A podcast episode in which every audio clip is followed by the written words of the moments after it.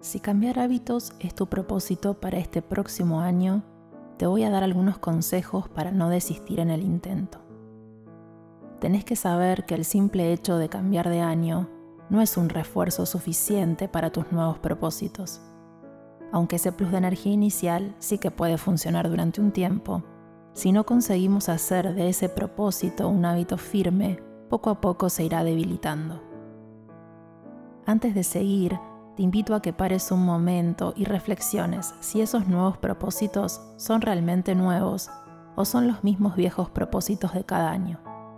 Porque si es así, quiere decir que el año pasado no conseguiste hacer de ellos un hábito. ¿Cuáles fueron tus propósitos para el 2021? ¿Y los del año anterior? Para no fracasar en nuestro intento de cambiar hábitos, es importante entender cómo funcionan. Podemos decir que el hábito es un mecanismo evolutivo para optimizar recursos psicológicos. Un hábito es un patrón automático que hacemos sin pensar para poder hacer el máximo de cosas con el mínimo esfuerzo, es decir, para incrementar la eficiencia en el cerebro y el cuerpo. Los hábitos nos permiten funcionar en modo piloto automático, mientras realizamos las tareas de forma inconsciente, lavar los platos, atarnos los zapatos, manejar, es decir, sin esfuerzo. Cualquier hábito está formado por tres componentes, una señal, o aquello que activa el hábito, una rutina, que es lo que hacemos en el hábito, y una recompensa, que es aquello por lo que nuestro cerebro sabe que vale la pena realizar ese hábito. Ahora bien, el problema surge cuando nuestros hábitos no apoyan nuestra salud. Podemos pensar en los hábitos como autopistas creadas en nuestra mente. Sin darnos cuenta, nos metemos en ellas y nos es difícil salir. Pensemos en algunos malos hábitos, de los que todos tenemos en mayor o menor medida, como pasarnos la tarde sentados en el sofá, comer delante de la tele, no desayunar.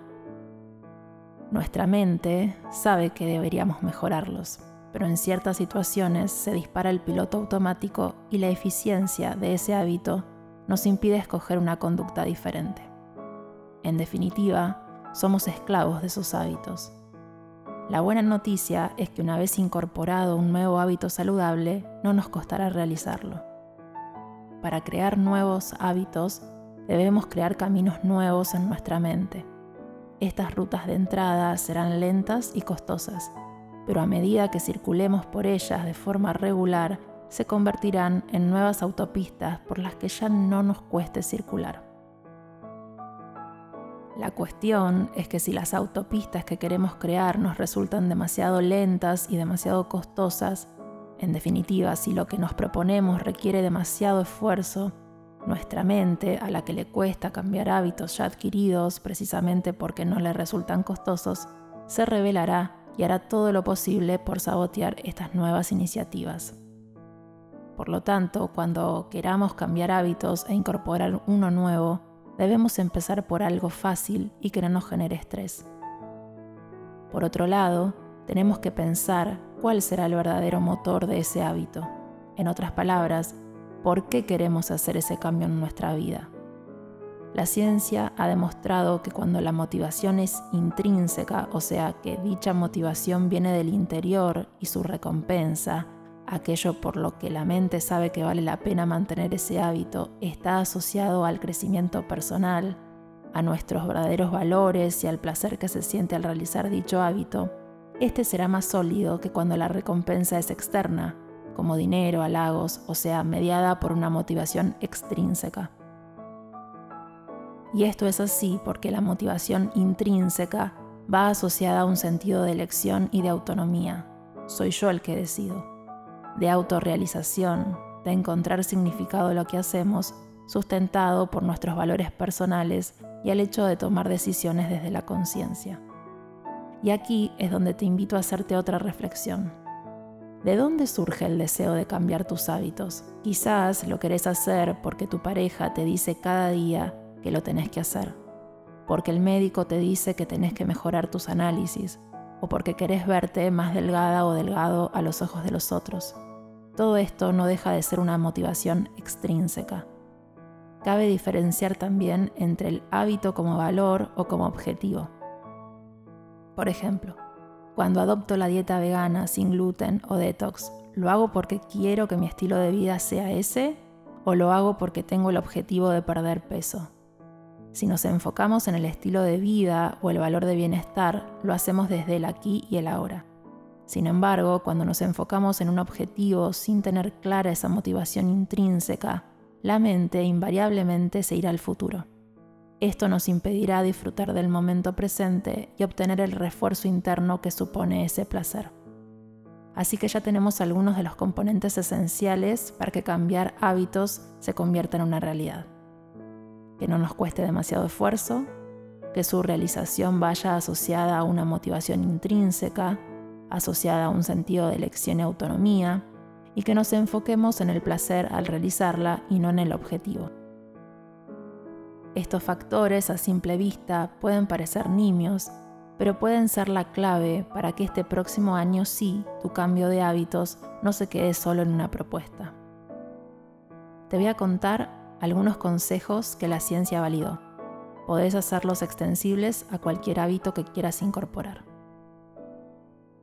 Centrate en un solo hábito a la vez y como máximo intenta incorporar tres nuevos hábitos. No intentes salir a caminar, ir al gimnasio y jugar al fútbol cada semana. Recordá empezar por algo que te guste, pero que no te resulte muy desafiante o estresante, porque tu mente intentará boicotearlo. Establece una señal bien clara para tu hábito. Cuándo lo harás y qué necesitas para ello. Podés hacer un plan semanal y ponerlo en tu agenda como una actividad más. Y este plan puede consistir en algo tan sencillo como caminar 15 minutos al salir del trabajo. Si necesitas preparar algo como el bolso para ir al gimnasio, prepáralo la noche anterior. Establece una rutina clara en qué va a consistir ese hábito y cuánto tiempo te va a llevar. Si nos referimos a caminar, puedes establecer un número de minutos o contar pasos. Mientras lo hagas y una vez realizado, trae a tu conciencia la recompensa que supone para vos. Es importante que la recompensa sea inherente al hecho de hacer ese hábito y no solo asociada a lo que vas a conseguir con él en un futuro. Recordá que centrarte en el momento presente aumenta directamente la recompensa. En el caso de hacer ejercicio, puedes enfocarte en el placer al realizarlo, darte cuenta de cómo tu mente se despeja, cómo te ayuda a soltar estrés, cómo tu cuerpo se siente mejor. Dale tiempo a ese hábito, pero que no te importe rectificar si observas que ese hábito no se ajusta a tus valores. Si te propusiste ir dos veces al gimnasio, pero detectas que te genera mucho estrés, tal vez podés cambiarlo por salir a caminar 15 minutos cada día. Date cuenta de las voces que te intentan boicotear. Esos pensamientos son los patrones automáticos asociados al hábito antiguo, que lo que intentan es que vuelvas a tu zona de comodidad, pero no tenés por qué dejarte llevar por ellos.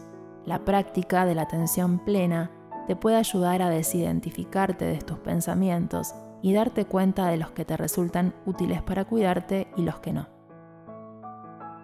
Cada vez que falles, practica la autocompasión, es decir, sea amable con vos y no te juzgues, porque no es fácil crear nuevas autopistas en nuestro cerebro. Requiere persistencia y muchas veces la vida no nos lo hace fácil. La ciencia ha demostrado que las personas autocompasivas consigo mismas son más proactivas con su salud y bienestar. Están más motivadas para hacer frente a desafíos difíciles, aprender de sus errores y a seguir esforzándose. Y lo más importante, simplifica. Como vimos, para cambiar hábitos de forma efectiva, tenemos que simplificar lo que nos proponemos. La ciencia dice que son los pequeños cambios realizados de forma consciente los que acabarán por convertirse en nuevos hábitos. Y también recordá cambiar hábitos de uno en uno. Una vez tengas un nuevo hábito incorporado, ya podés pasar al siguiente. Y no tengas apuro. Tenés todo un año por delante y toda la vida para cambiar tu estilo de vida. Espero que te haya resultado interesante y te ayude a cuidarte. Si crees que sola o solo no podés, consultame y estaré encantada de explicarte cómo te puedo ayudar.